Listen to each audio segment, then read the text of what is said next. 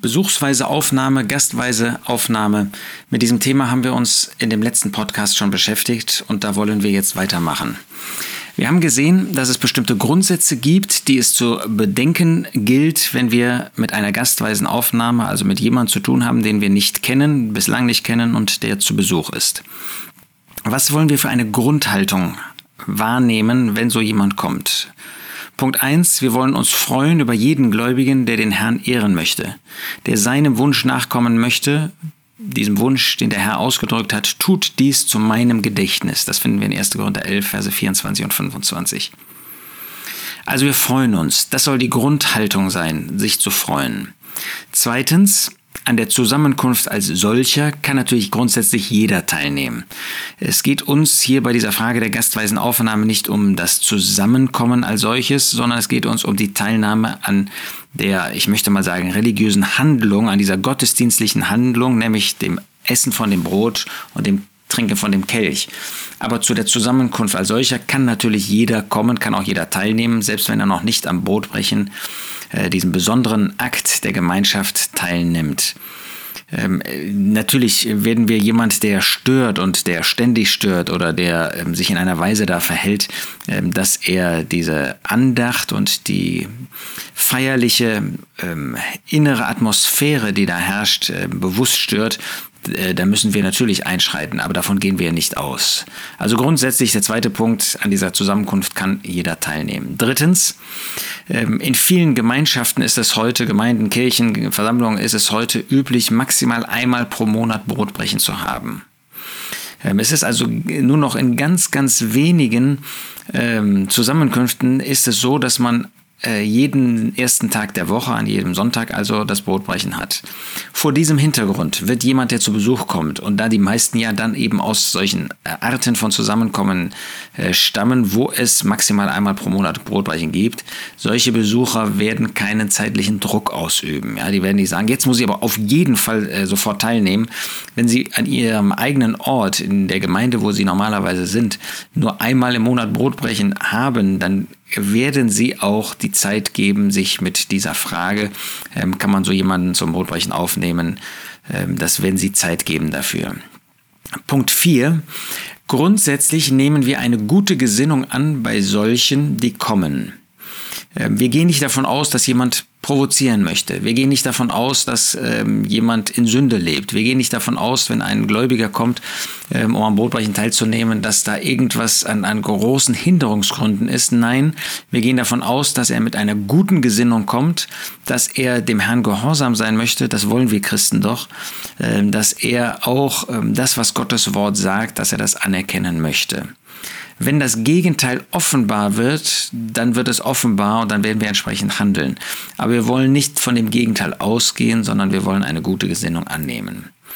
Dann Punkt 5, der Wunsch sollte vom Besucher ausgehen. Immer wieder erlebt man, dass es Gläubige sind, die ähm, in Gemeinschaft beim Brotbrechen äh, schon dabei sind, dass sie einen Besucher haben und dass sie geradezu den drängen, du musst doch jetzt am Brotbrechen teilnehmen wollen, ähm, weil sie nämlich bewirken möchten, äh, dass diese Frage auf den Tisch kommt. Und das ist keine gute Gesinnung, wenn wir so vorgehen. Nein, der Wunsch sollte bei dem Besucher sein. Der Herr hat gesagt, tut dies zu meinem Gedächtnis, haben wir eben ähm, gelesen aus 1. Korinther 11 und das ähm, finden wir auch in Lukas 22. Und dann sollte derjenige, der kommt, sollte in seinem eigenen Herzen diesen Wunsch haben und niemand sollte ihn drängen dazu, ihm das irgendwie aufdrängen oder ihm auferlegen. Das ist ja auch ähm, bei den, sagen wir mal, jungen Leuten, die in ähm, den Zusammenkünften aufwachsen, wie wir sie kennen, ähm, dass wir sie nicht drängen dazu, am Brotbrechen teilzunehmen. Ja, wir überreden die Menschen, dass sie Buße tun, dass sie sich bekehren. Aber wenn es um diese Frage des gemeinsamen Weges auch in Verbindung mit dem Tisch des Herrn geht, 1. Korinther 10, dann drängen wir niemanden, sondern äh, dann muss da eine persönliche Überzeugung entstehen und geformt werden. Ähm, und das, diese Zeit wollen wir da geben, genauso für Besucher. Ähm, wir wollen, dass von ihm ausgeht und ihm nicht nahegelegt wird, er soll doch am Brotbrechen teilnehmen wollen. Das hat gerade das, hat nämlich oft zu Komplikationen, zu Konflikten und zu Schwierigkeiten geführt. Und dann wollen wir sechstens jede Provokation ablehnen. Wenn jemand kommt, um mal zu testen, wie weit er gehen kann. Ja, er kommt bewusst so fünf Minuten vor Beginn der Stunde oder kommt gerade am Morgen, äh, wo äh, die Versammlung gar nicht, ähm, äh, diejenigen, also die als Versammlung versammelt sind, gar nicht in der Lage ist, diese, diese Frage noch zu regeln. Wir haben das beim letzten Mal gesehen. Das ist ja die Versammlung, die aufnimmt. Das sind ja nicht einzelne Brüder. Ich kann ja nicht sagen, jetzt, ich habe mit jemandem gesprochen so und derjenige im Teil. Das ist eine Frage, wo die Versammlung aufnimmt. Wir haben das gesehen. Es gibt nur eine Art von Aufnahme. Ich kann nicht sagen, normalerweise äh, entscheidet die Versammlung, aber wenn ein Gast kommt, dann äh, machen das zwei Brüder für die Versammlung oder zwei Geschwister oder was weiß ich wer. Nein, ähm, das ist die Versammlung, die aufnimmt. Und wenn dann jemand kurz vor der Zusammenkunft erst da ist, dann mag es noch ein Gespräch vorher mit ihm geben.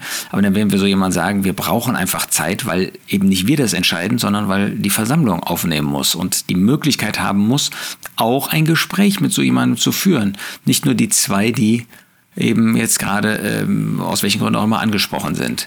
Also, wenn jemand austesten will, wie weit er gehen kann, und kommt deshalb nur ganz kurz vor der Stunde, äh, das ist abzulehnen. Natürlich auch, wenn jemand weiß eigentlich, dass da Hinderungszone vorliegen, aber will es einfach mal austesten, ähm, also lebt in Sünde oder sonst was, ähm, hat sich von einem Zusammenkommen bewusst getrennt, das in Gemeinschaft ist und da will er mal testen, ob er da, ob, äh, wie weit er gehen kann.